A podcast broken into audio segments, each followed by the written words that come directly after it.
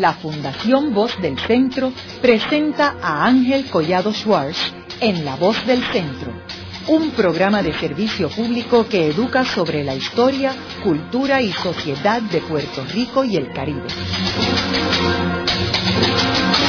Saludos a todos. El programa de hoy está titulado La presentación del libro Voces de la Cultura a finales del año pasado, el 2007. Esta presentación se dio a cabo en el Museo de Arte de Santurce, Puerto Rico, y estuvo a cargo de el doctor Efren Rivera Ramos, quien fuera decano de la Escuela de Derecho de la Universidad de Puerto Rico, el prominente y distinguido escritor puertorriqueño Luis Rafael Sánchez, la doctora Luce López Baralt, profesora de la Universidad de Puerto Rico del recinto de Río Piedras, y el artista Antonio Maltorel, quien es artista visitante de la Universidad de Puerto Rico en el recinto de Calley. Vamos a comenzar el programa con una introducción del doctor Efren Rivera Ramos. Este volumen, distinto a los dos anteriores, lleva un subtítulo. Puerto Rico en el mundo y el mundo en Puerto Rico. Y ya eh, desde el subtítulo se trasluce eh, su propósito principal, que es tratar de colocar la experiencia histórica puertorriqueña en un contexto más amplio, en el contexto del mundo del que forma o debe formar parte. Y lo hace, en primer lugar, destacando una serie de figuras ilustres de nuestro acontecer histórico, político y cultural, que de una forma u otra lograron proyectar a Puerto Rico en un ámbito más dilatado, en eso que podríamos llamar el ámbito internacional. Figuras que van desde el legendario Miguel Enríquez hasta los muy contemporáneos Justino Díaz y Raúl Julián, por ejemplo.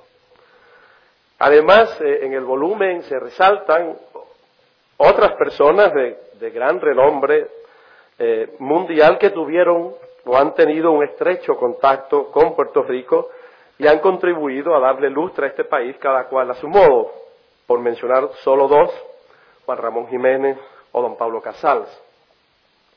Y en tercer lugar, el volumen analiza una serie de eventos, fenómenos o acontecimientos que también lograron en su momento o han logrado con el paso de los años conectar a Puerto Rico de diversas formas y en los más diversos campos del quehacer humano con ese mundo exterior, ese mundo exterior que para todos en el planeta se va haciendo cada vez menos ancho y cada vez menos ajeno. Cada uno de estos presentadores, sin lugar a dudas, en sí mismos, cada uno de ellos representa precisamente lo que este libro quiere resaltar. Es decir, son personas que han logrado una gran proyección internacional en la literatura, la crítica literaria, las artes visuales. Pues en otras palabras, para usar la terminología preferida de Collado Schwartz, constituyen ella y ellos verdaderos héroes culturales de nuestro país que nos han puesto a conversar de tú a tú con el resto del mundo. De hecho, sobre cada uno de ellos hay referencias en el volumen. Así, por ejemplo, en el sentido prólogo de Carlos Fuentes eh, se hacen comentarios e-, elogiosísimos de Luis Rafael y de Luce, y en varias de las entrevistas hay referencias a Toño Martorell. Y, es que en rigor eh, no se puede hablar, como lo sabemos, de la literatura puertorriqueña y su encuadre en la literatura escrita en idioma español en cualquier parte del mundo, sin hacer referencia obligada a la obra de Luis Rafael Sánchez. No se puede hablar de los estudios literarios, sobre todo eh, del estudio de la influencia del mundo árabe en nuestra literatura, para mencionar solo un aspecto de su trabajo, sin que se mencione el prestigiosísimo nombre de Luce López Baral. No se puede hablar de las artes visuales puertorriqueñas y su contribución al amplísimo espectro cultural latinoamericano sin que se nombre a Toño Martorell. Hay pues una perfecta sintonía entre el propósito y objetivos de este volumen y el perfil de sus presentadores esta noche. Pero eso eh, no es pura coincidencia, porque como ustedes saben, Ángel no deja nada al azar. Es metódico, planificador, calculador en el mejor de los sentidos, si se quiere, y por eso ha diseñado y ha ejecutado esta congruencia feliz entre el contenido de su libro y el talante de aquellos a quienes ha seleccionado para que hablen de él esta noche. Así que sin más, pasamos a las presentaciones. Y no, no repito la frase gastada de que les cedo la palabra a los presentadores, pues cada uno de ellos hace tiempo se ha apropiado de la palabra, de su palabra propia y singular, y a su disfrute nos entregamos todos desde este momento. Ahora vamos a escuchar al distinguido escritor puertorriqueño Luis Rafael Sánchez. Buenas noches. Voy a leer para ustedes un trabajo breve, desde luego. Se trata de una presentación, no se trata de una conferencia. Eh, titulado Déjeme hablar.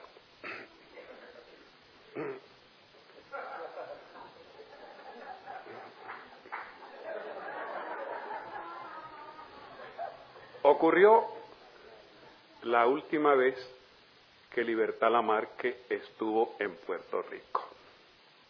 La anécdota merece recordarse porque viene como anillo al dedo en esta ocasión. Además, tiene miga, no obstante parecer superficial a primera vista. La apodada novia de América, todavía hembra de buen ver, esperaba por la entrevista que le haría el animador de un programa televisivo, vestido de gala, impecable como vestía ella, micrófono en mano, la novia de América teatralizaba la espera con sonrisa caudalosa. Pero además de sonreír a caudales, posaba por aquí, posaba por allá, posaba así, posaba asado. Favor de recordar que la estética y la ética de las divas se resume en tres palabras. Vivir para posar. O lo confundió la sonrisa caudalosa, o lo confundió aquel cuerpo femenino intervenido por la pose, o lo confundió el hecho de tener enfrente a un mito encarnado. Fuera por lo que fuera, el hombre no estuvo a la altura de las circunstancias.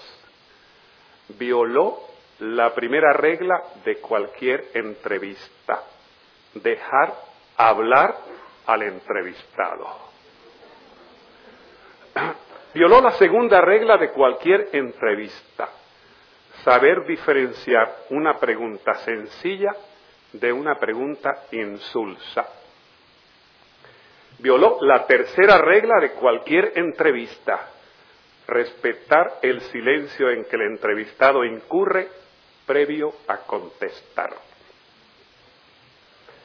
La tercera violación sacó de sus casillas a la novia de América. Sin inmutarse, porque la transmisión se efectuaba en vivo y a todo color, olvidando que necesitaría de energía suficiente para cantar a continuación el tango Ayúdame a vivir y el bolero Te sigo esperando, la novia de América le reclamó al violador y le reclamó impaciente en grado sumo, déjeme hablar. Comencé diciendo que la anécdota viene como anillo al dedo en esta ocasión, pues hoy nos convoca el difícil oficio de entrevistar. Ese levantado sobre las tres reglas apuntadas y las otras dos a continuación, insoslayables, las cinco. El entrevistador no está para vanagloriarse de su sapiencia. El entrevistador no pretenderá equipararse el entrevistado en importancia. Sea un premio Nobel, sea un asesino en serie, sea la momia resurrecta de Vladimiro Lenin, la entrevista se centra en su presencia. En el libro Voces de la Cultura, recopilación de 25 entrevistas radiales conducidas por Ángel Collado Schwartz, se observan hasta el escrúpulo las reglas insoslayables.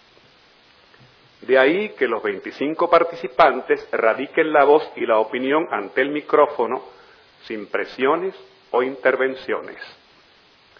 De ahí que el libro, imposible de leerse de un tirón, pues lo sustancian opiniones a repasarse de continuo, propicie el esparcimiento que llamamos noble por la amplitud de su horizonte reflexivo.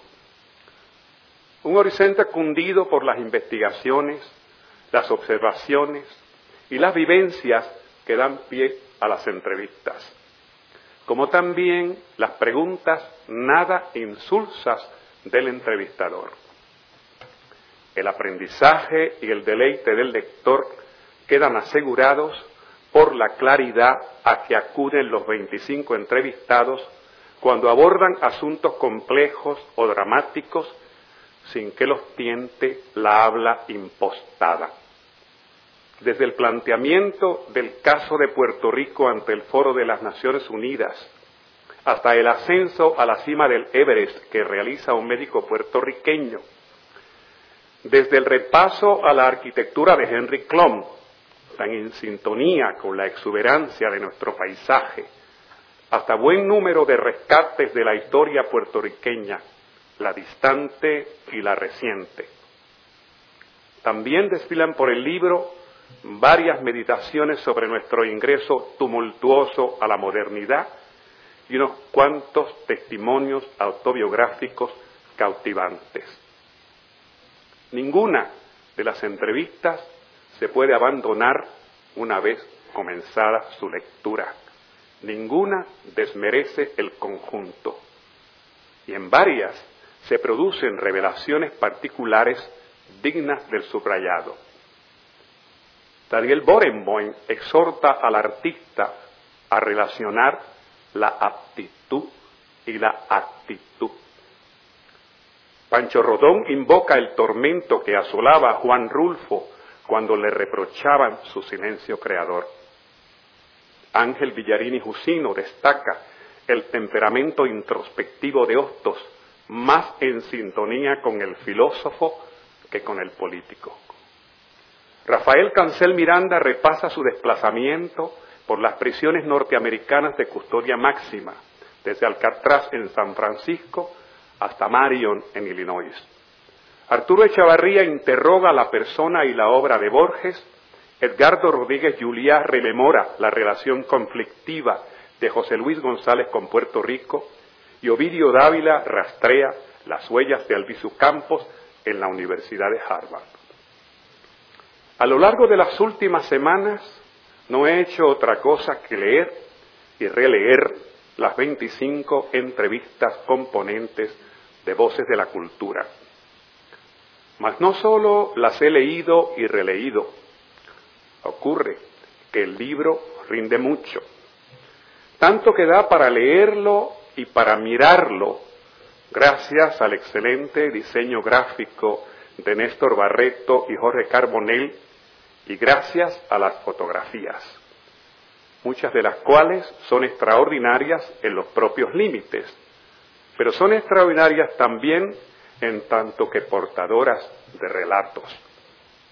La de Justino Díaz, por ejemplo, mientras interpreta a Iago en la película Otelo de Franco Sefirelli, los hilos sinuosos de la maldad aplomada, esa que suele envenenar sin dejar rastro, convergen en el rostro de nuestro gran cantante y gran actor la de Lolita Lebrón y Andrés Figueroa Cordero, por ejemplo, tras el ataque al Congreso norteamericano el primero de marzo del 1954. El arresto y la inminencia del largo encarcelamiento no obstaculizan el desafío altivo de los 34 años de ella y los 29 de él. La del cartel de la película Romance Tropical del año 1934, por ejemplo. Impreso en color sepia contra fondo blanco. En el mismo se acredita a Luis Palés Matos como el adaptador y el autor de los diálogos. Por cierto, a partir de la información provista en ese cartel, procedería a reflexionarse si la visualidad que campea por la poesía palesiana no está endeudada con esa breve aventura fílmica.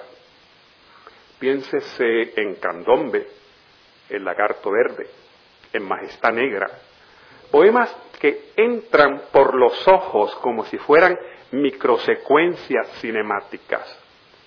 Igualmente, si la banda sonora que se filtra por sus versos de los mismos años y las voces off cámara que resuenan por ellos no son un homenaje secreto o inconsciente al arte capital del siglo XX.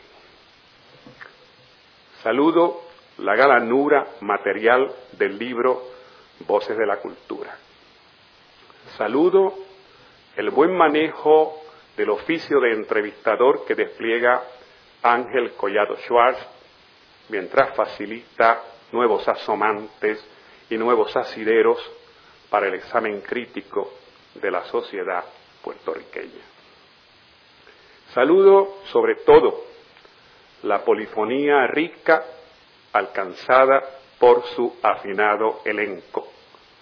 Nos recuerda, página tras página, que la mediocridad rampante, la debacle política y el derrumbe moral de recurrencia pavorosa en el Puerto Rico donde transcurre nuestra única oportunidad sobre la tierra, se atajan con la ayuda de un antídoto fulminante, el trabajo audaz, el trabajo gustoso, el trabajo pleno. Gracias por dejarme hablar. Luego de una breve pausa, regresamos con Ángel Collado Schwartz en La Voz del Centro.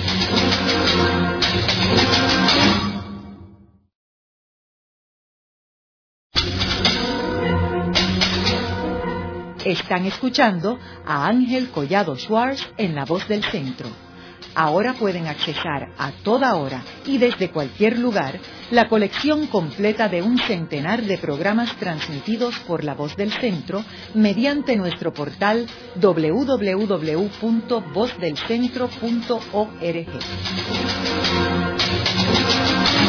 Continuamos con el programa de hoy titulado La presentación del libro Voces de la Cultura a finales del 2007 en el Museo de Arte de Puerto Rico en Santurce. Ahora escucharemos a la doctora Luce López Baralt, profesora de literatura del recinto de Río Piedras de la Universidad de Puerto Rico.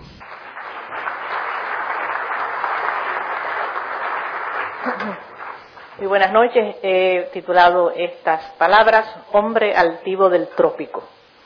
Después de la invasión norteamericana de 1898, Hostos fue elegido como delegado oficial ante Washington por una asamblea puertorriqueña para que se entrevistase con el presidente McKinley. Hostos no tiene reparos en confrontar al presidente y le exige que Estados Unidos cumpla su obligación histórica con Puerto Rico, estando a la altura de lo que se suponía que fuera la nación democrática más avanzada del planeta. Su actitud de hombre libre, que negocia los asuntos de su patria sin sumisión colonial, sino de tú a tú con la nación ajena, incomodó a los puertorriqueños que lo habían elegido como representante e incluso a los otros delegados Julio Genna y Seno Gandía. A pesar de ello, la valentía de Hostos le ganó un sobrenombre histórico, hombre altivo del trópico.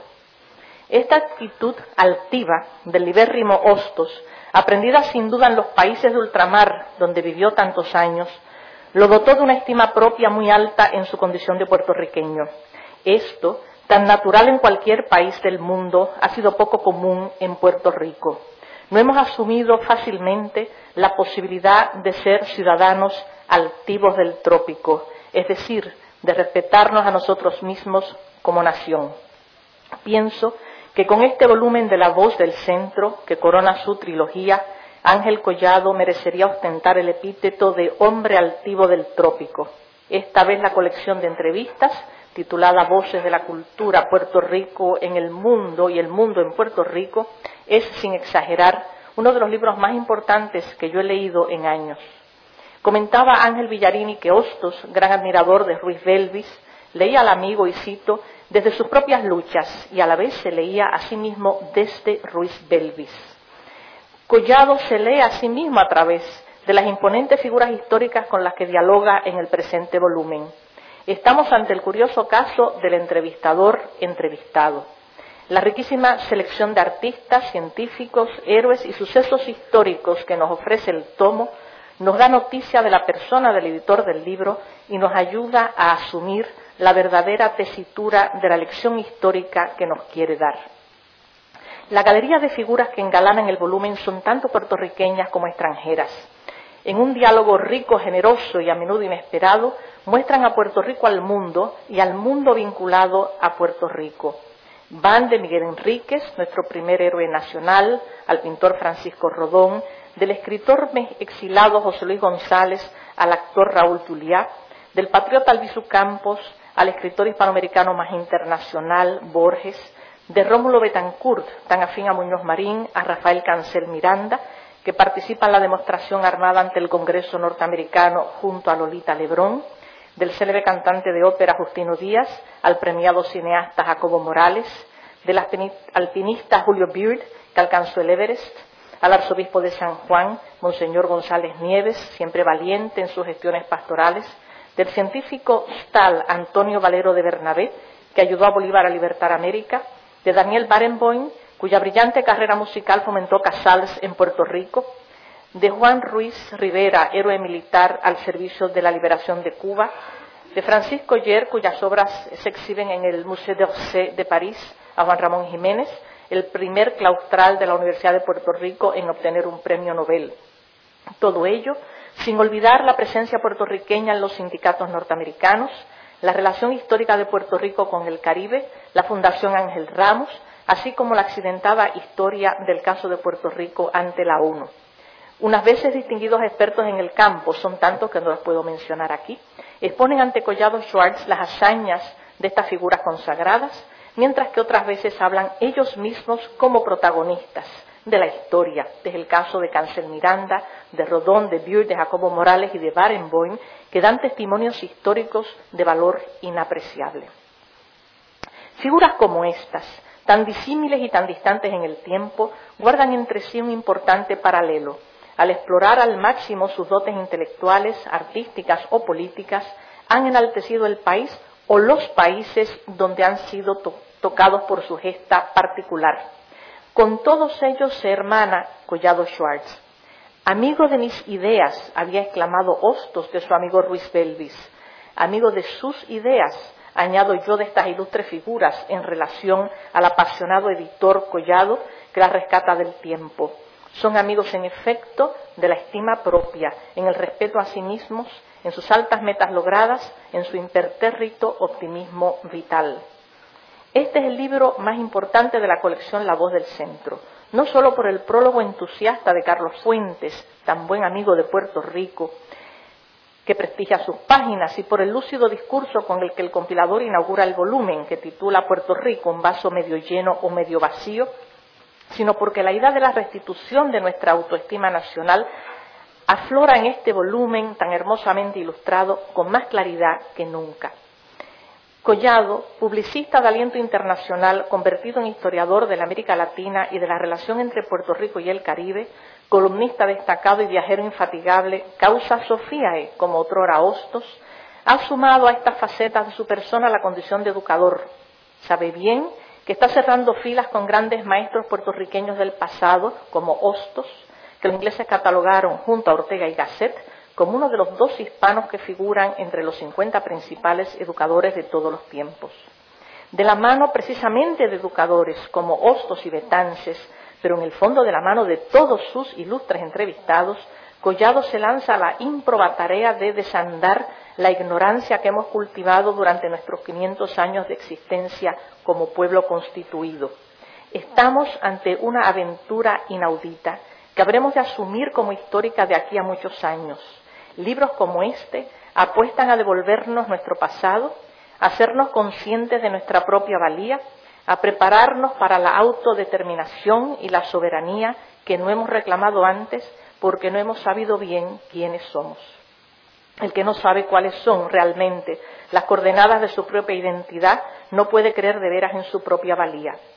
El editor nos expone esta galería de talento humano como ejemplo de lo que podemos hacer y del tipo de personas junto a las que los podemos hacer. Observa el autor, y sé que lo secundan muchos extranjeros, que el talento puertorriqueño está muy por encima de lo que proporcionalmente nos corresponde por nuestra escasa dimensión geográfica. Bien causado, nos dice entre líneas Collado Schwartz, este banco de talento nacional daría como resultado un país de primera. La nave Algarete de Palesmatos, el carro encallado en lodo de Rosario Ferré, el Ferrari detenido en un misericorde tapón de Luis Rafael Sánchez, puede ser un país con rumbo fijo, un país con esperanza. La labor solitaria de Collado, con todas las debidas proporciones guardadas, me recuerda a la de otro maestro puertorriqueño del pasado, Rafael Cordero. Cordero, como se sabe, asumió solo una tarea educativa de vanguardia en la que repartía por igual el pan de la enseñanza a niños blancos, negros y mulatos en una isla huérfana de un sistema educativo justo. Ante la obra que viene ejerciendo Collado, siento que somos, una vez más, como los párvulos desprovistos del maestro Cordero, infantes por nuestra propia ignorancia colectiva de nuestra historia en común. Civilizar a un pueblo no es tarea fácil, de ahí que Collado decida abrir su claustro a todo Puerto Rico, sirviéndose de los medios de comunicación más avanzados que tiene a su alcance, no solo la radio y la prensa, sino el ciberespacio. Particularmente admirable me parece, de otra parte, su gestión educadora en las escuelas primarias de Puerto Rico, junto al Departamento de Educación, adaptado algunos de los libros de la voz del centro a los jóvenes escolares puertorriqueños. Sé que después de leerlos ellos nunca habrán de olvidar que su puertorriqueñidad existe. Por más, el simbólico taller educativo de Collado viaja por los libros que lo constituyen, han sido presentados en Hispanoamérica y en Europa. Este que nos ocupa va a ser traducido además a la lengua franca que es hoy el inglés. Por cierto que el autor sugiere en su prólogo la deseabilidad de que el mandarín pase a ser parte del currículo universitario puertorriqueño. Desde ahora lo insto a que piense en la traducción eventual de su libro al chino. Parecería una propuesta demencial, pero todo aquel que ha conocido China sabe que allí está el futuro próximo de nuestro planeta globalizado. No importa que otros países conozcan desde ahora las cosas que hemos sido capaces de lograr en el pasado y las cosas, sobre todo, que seremos capaces de hacer en el futuro, porque con estos países habremos de dialogar algún día de tú a tú, convertidos al fin en seres altivos del trópico. El magisterio implícito de Collado en este volumen reviste características muy especiales. El editor no se limita a desplegar datos, como haría un académico afanado en circular noticias históricas desfasadas. Nuestro autor no enseña datos, sino actitudes.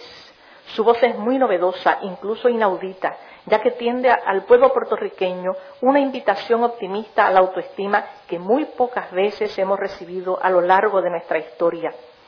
Recuerdo al efecto un comentario de, que hizo otra gran educadora nuestra, Nelita Vientos Gastón, que por cierto fue criada en Cuba desde niña.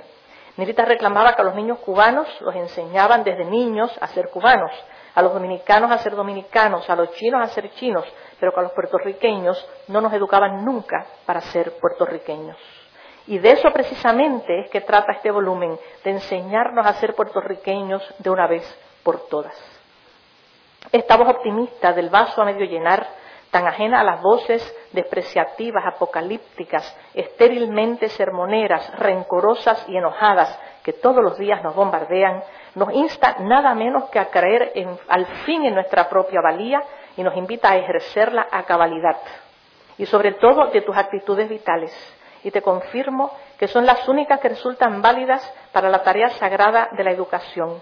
Has decidido ser maestro de Puerto Rico, usando el único instrumento adecuado para llevar a cabo tu paciente tarea histórica, tan llena de fe y de amor. Este educador novel que es Collado incluso parecería tener dotes de vate, como los poetas. Y lo digo porque vaticina con gran clarividencia histórica que Puerto Rico está abocado a un cambio en su futuro próximo.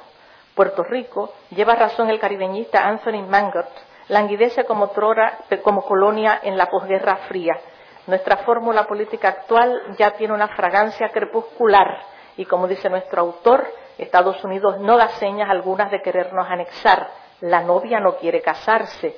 nos, da, nos dice con humor, y quien haya leído las atemorizantes propuestas del historiador Samuel Huntington en relación a las minorías de la nación norteamericana sabe bien que no va a haber boda.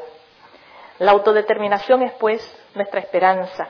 Estamos en un momento de transición y todo cambio inminente produce una sensación de desvalimiento y de duda.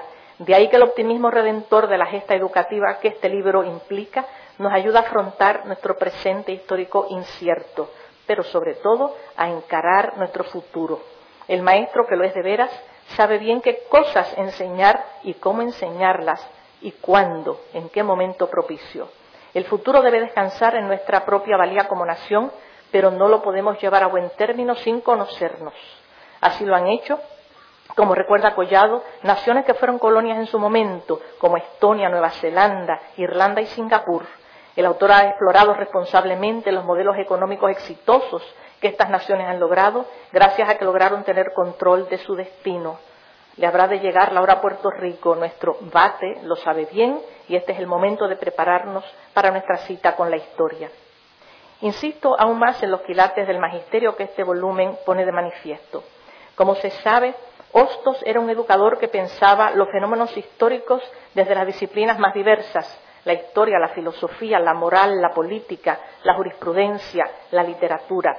Collado, buen ostosiano como adelanté, cierra filas con el savoir-faire ecléctico de este uomo universal puertorriqueño, pues ha armado un libro que solo un hombre renacentista podría reunir.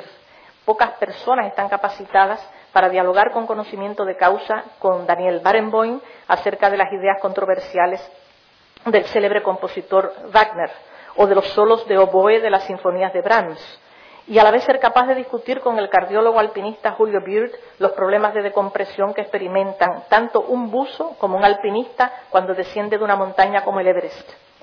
Pocos podrían comentar las complejas obras de Borges o bien hablar con solvencia del Taming of the Shrew con Raúl Juliá menos aún puntear con preguntas oportunas las disquisiciones arquitectónicas de Enrique Vivoni sobre las adaptaciones que hizo Henry Klumb a nuestro espacio tropical. Pocos podrían, de otra parte, asumir con bonomía imparcial las anécdotas del tiroteo del Congreso narrada por uno de sus protagonistas, Cancel Miranda, para luego pasar a hablar con la misma comodidad acerca de la relación de Muñoz Marín con Betancourt y Figueres para poder ser maestro de muchos puertorriqueños a la vez, importa saber muchas cosas y saberlas con actitud generosa para poder compartirlas. Quería compartir ahora algunas de las cosas que este volumen entusiasta me ha enseñado. En primer lugar, me ha entregado, me ha enfrentado a un Puerto Rico inédito, lleno de logros auténticos y a un Puerto Rico muy bien contextualizado en relación al mundo exterior, que muchas veces nuestra formación endeble nos había escamoteado. Me ha familiarizado íntimamente con muchas de nuestras figuras destacadas y me ha ayudado a asumirlas como propias. Después de leer este libro afortunado que nos los rescata, este libro rebosante de esperanza y de dignidad, confío en que nuestros futuros Betances, Hostos, Enríquez, Ríos y Valera puedan ser cada vez más nuestros. Urge que le preparemos el espacio nacional adecuado para que su centro de gravedad coincida con el nuestro, para que la voz del centro no quede dispersa y sea finalmente una, para que todos podamos ser al fin ciudadanos altivos del trópico. Gracias. Luego de una breve pausa, regresamos con Ángel Collado Schwartz en La Voz del Centro.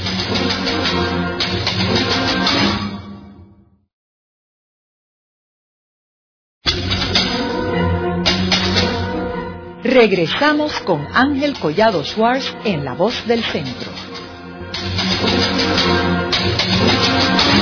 Continuamos con el programa de hoy titulado La presentación del libro Voces de la Cultura número 3, celebrada a finales del 2007 en el Museo de Arte de Santurce, Puerto Rico.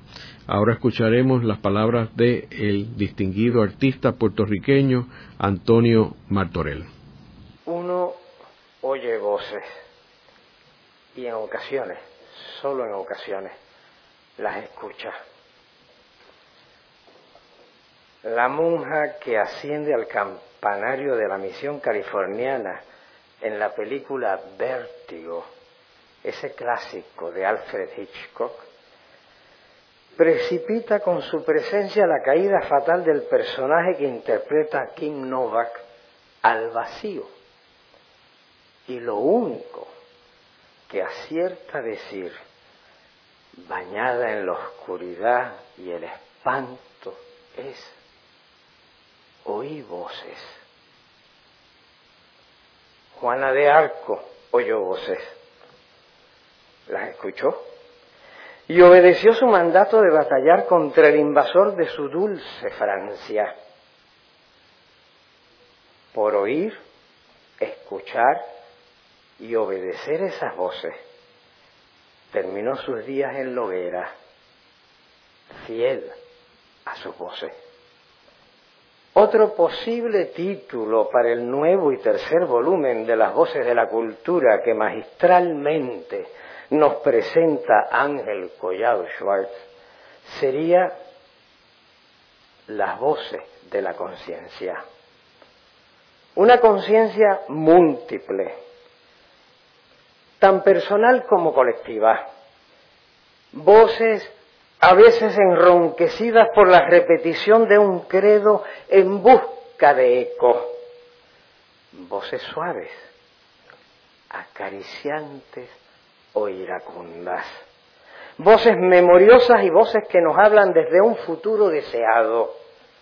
Voces que se expresan a sí mismas y otras que un acto de audaz y no siempre verás ventriloquismo hablan por quien ya no puede hablar por sí mismo. Voces esperanzadas algunas y escépticas otras todas ellas voces que configuran una visión de pueblo, un complejo y difícil panorama cultural, donde la historia remota y cercana ocupa la posición de solista privilegiado, cada cual tomando un turno en el escenario del libro, con las páginas actuando de telón, de telón teatral que abrimos y cerramos a discreción, revelando los dramas y comedias de nuestro acontecer caribeño. Y digo caribeño, porque el director escénico y musical de esta ópera en tres actos se ha encargado en los tres volúmenes, publicados de darle voz e imagen a nuestra naturaleza antillana, tantas veces negada en la historia oficial, siguiendo el patrón colonial establecido de relacionar cada isla con la metrópolis colonial dominante, dándole la espalda a nuestros vecinos caribeños. Voces tan diferentes estas a muchas, demasiadas voces que oí y me forzaron a escuchar en mi infancia, portavoces del miedo, voceros de ignorancia que resonaban de oído a oído, de generación en generación, de mano en mano como una mala moneda que nadie quería conservar pero que servía para salir del paso o para no pasarse del límite establecido. Una, tan solo una de esas voces determinó mi vida sin siquiera saberlo. Con ejemplar buena fe, convencimiento y devastadoras consecuencias, mi maestra de segundo grado llegó al salón de clase, un reluciente globo terráqueo que giraba al menor contacto de su pedagógica mano. Como mago de feria, la maestra, la misis, como la llamábamos con anglófono respeto, hizo girar el globo deteniendo con la dramática brusquedad de un dedo índice, aterrizando su autoritaria precisión en el lugar del Caribe de cuyo nombre me es imposible olvidarme, y declaró, acto seguido, con amorosa voz, como si acariciara un bebé, aquí, aquí está Puerto Rico. Este pequeño punto, esta cagadita de mosca es nuestro país.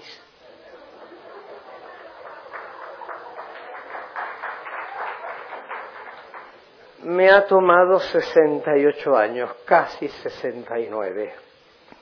Limpiar de excremento esta no por metafórica menos maloliente imagen escatológica. Debo reconocer que este tercer volumen de las voces de la cultura, gracias Ángel, al igual que los dos anteriores, alivian considerablemente mi tarea y que se publique este libro en este este preciso momento de la historia puertorriqueña, cuando el registro altisonante, nuestro desconcierto de voces, no nos permite escuchar ni nuestra propia voz. Es más que oportuno, milagroso, porque la gritería procaz el insulto calumnioso, la diatriba inmisericordia que es el ruido nuestro de cada día, necesita acallarse con los ritmos y melodías de las conversaciones inteligentes que escuchamos al abrir estas páginas y al contemplar las elocuentes imágenes que las acompañan. Si hay algo que es común a todos los temas aquí tratados que incluyen literatura, política, artes plásticas, ópera, cine, sindicalismo, ciencias, comunicación, arquitectura, música y religión, es la historia. El relato personal, íntimo, casi indiscreto, va entrelazándose con narrativas abarcadoras configurando un nutrido a la vez que transparente encaje. Un mundillo, un pequeño y gran mundo donde nosotros nos ubicamos no como moscas repugnantes, sino como hacendosa araña que edifica un relato tan nacional como regional y universal. Hay algo en este libro que primero fue voz dominguera, que me remite a las mil y una noches de la elocuente Cherazade. Conviven aquí relatos para prolongar la vida de un pueblo, la historia de un paisaje y paisanaje en proceso de hacerse país, abogando por su existencia en cada emisión radial, configurando en cada imagen un álbum familiar que muchos desconocemos, revelándonos rostros que antes reposaban en archivos penumbrosos y polvorientos, exponiendo datos y teorías que desmienten la historia oficial, voceando lo antes callado, gritando a voz en cuello, o susurrando al oído, según sea el caso, que el emperador anda desnudo. porque las palabras visten y desvisten el mundo que habitamos. Le otorgan nombre propio al miedo, bautizan la dolorosa realidad y curan las heridas de la ignorancia, la enfermedad de la indiferencia. Gracias, muchas gracias a las valientes voces de Puerto Rico, el Caribe y el Orbe. Gracias a las voces que hoy se escuchan aquí, prologadas por el entrañable amigo de nuestra patria, el mexicano Carlos Fuentes. Nada tan peligroso y arriesgado como una nueva verdad a la vez nos libera y nos cautiva. Porque una vez la sabemos y la sentimos, ya no tenemos la excusa de la ignorancia, sino la obligación de la convicción, el deber que requiere la acción. No nos engañemos. Estas voces son subversivas nos enseñan la otra versión. No las que nos atosigaron en las aulas escolares, no las que nos acallaron en nuestros hogares, ni las silenciadas en la calle a macanazos y balazos, sino las voces sobrevivientes, las voces que reclaman ser escuchadas las voces de la cultura que se niegan a ser negadas. Muchas gracias por oír estas voces.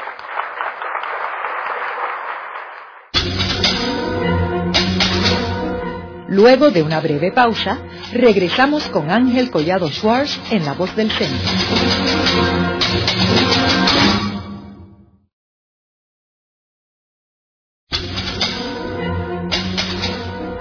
Continuamos con la parte final de La Voz del Centro con Ángel Collado Schwartz. Pueden enviarnos sus comentarios a través de nuestro portal www.vozdelcentro.org. Continuamos con el programa de hoy titulado La presentación del libro Voces de la Cultura número 3 presentado a finales del 2007 en el Museo de Arte en Santurce, Puerto Rico. Ahora escucharemos el cierre de esta presentación por el doctor Efren Rivera Ramos.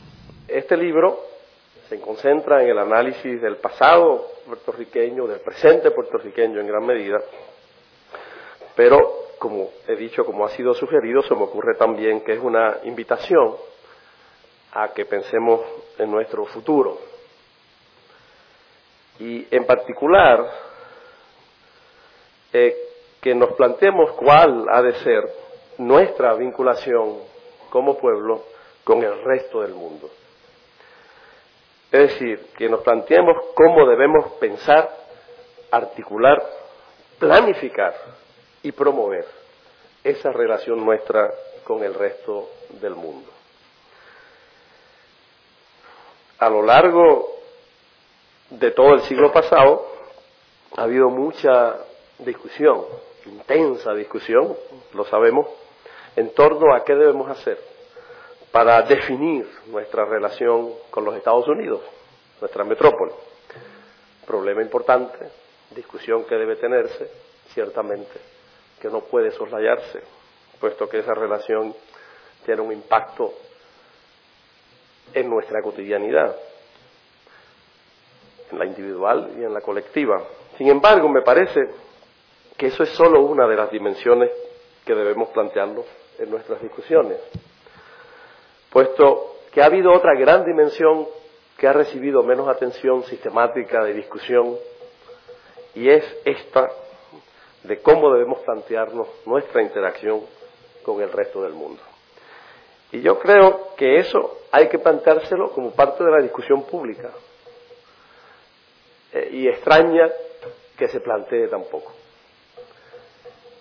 ¿Cómo debe ser esa interacción nuestra con el resto del mundo en lo económico, por supuesto, en el contexto de esto que se ha llamado una globalización.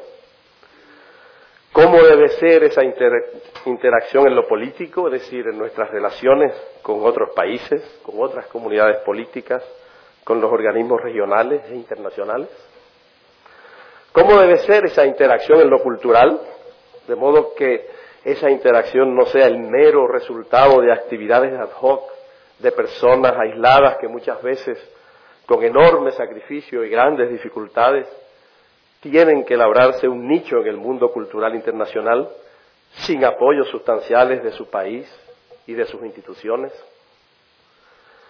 ¿Cómo elaboramos esa interacción con el resto del mundo para participar de modo productivo en esa conversación transnacional que se da cada vez con mayor intensidad en torno a los valores que debemos compartir al interior de nuestra de cada comunidad política y en la interacción con las demás comunidades políticas. Y como sabemos, esa discusión en torno a esos valores que podríamos compartir hoy incluye una discusión en torno a los contenidos que debe dársele, por ejemplo, al concepto de los derechos humanos, es decir, de derechos que sean válidos para todos, a pesar de las diferencias culturales de cada comunidad política. La conversación en torno a qué contenidos y qué prácticas, eh, a qué prácticas y contenidos nos referimos cuando hablamos de principios como el de la autodeterminación, la participación democrática, la autosustentabilidad, el buen gobierno, el régimen de derecho. Eso es una conversación que se está dando intensamente en todo el mundo. La pregunta es, ¿dónde estamos nosotros en esa conversación en torno a esos valores fundamentales? Y yo creo que debemos dar mayor atención sistemática a ese planteamiento de cuál es nuestra relación como pueblo con eso que transcurre allá afuera. Y yo no creo que tengamos que esperar, como alguien podría sugerir, a resolver, entre comillas, el problema del estatus político, para luego discutir entre nosotros cómo nos vamos a relacionar con el resto del mundo. Por el contrario, creo que la atención a los problemas que plantea nuestra relación con Estados Unidos, nuestra metrópoli, la atención adecuada de eso tiene que pasar necesariamente por una discusión seria, profunda, sosegada, aunque también apasionada, sobre cómo vemos y queremos que sea nuestra relación con el resto de los pueblos del mundo. Es decir, esa discusión no está desvinculada es crucial, es centrada la discusión sobre el llamado problema del estatus político. Y lo que sucede a mi juicio es que si no tenemos esa discusión, nos corremos muchos riesgos. Incluso el riesgo de que la solución final, entre comillas, que se adopte no nos sirva para mucho. Si no tenemos esa discusión y no nos aclaramos a nosotros mismos, cómo queremos colectivamente relacionarnos con el resto del mundo, puede ser que si llega la estabilidad, si la novia quisiera casarse, yo tengo las mismas dudas que Ángel, pero si llegara, podría ser que eso solo nos condujera a convertirnos en un gueto minoritario dentro de un Estado mayor sin ninguna o muy poca conexión con el mundo exterior. Si habláramos de que la solución final fuera un Estado libre asociado culminado, como quiera que eso se defina, si es que logra definirse y es que, si es que es viable, y aún si lográramos, lográramos la República asociada, si no tuviéramos claro cuál queremos que sea nuestra relación con el resto del mundo, podríamos terminar presos en una relación de dependencia neocolonial con la metrópolis actual que nos desvincule efectivamente del resto de la, humanidad. Y aún la independencia, si no tuviéramos esa discusión y no nos aclaráramos ese horizonte, aún la independencia podría terminar constituyéndonos en un islote poblado, insularista y aislado para todos los efectos prácticos de los procesos económicos, políticos y culturales que se dan en el resto del mundo. Y esto, por supuesto, no es mera especulación, puesto que ejemplos históricos ha habido de esas soberanías cerradas y aisladas que se contentan con mirarse el ombligo. Pues creo que no podemos esperar hasta que se resuelva el estatus de Puerto Rico para pensar y evaluar y decidir y proyectar cómo queremos ser en contacto con el mundo y con la humanidad de la que somos parte. Ese es un proyecto colectivo que todavía está por definirse. Me parece a mí que este volumen es una invitación, entre otras cosas, a pensar en todo eso. Es además en sí mismo un aporte importante a ese proceso, una indicación en el mapa del camino que debemos transitar. por eso yo considero que esta es una noche importante. Ángel, sabemos, ha conseguido el apoyo de mucha gente para este proyecto suyo, de los entrevistados, del público, de los presentadores, de todos nosotros.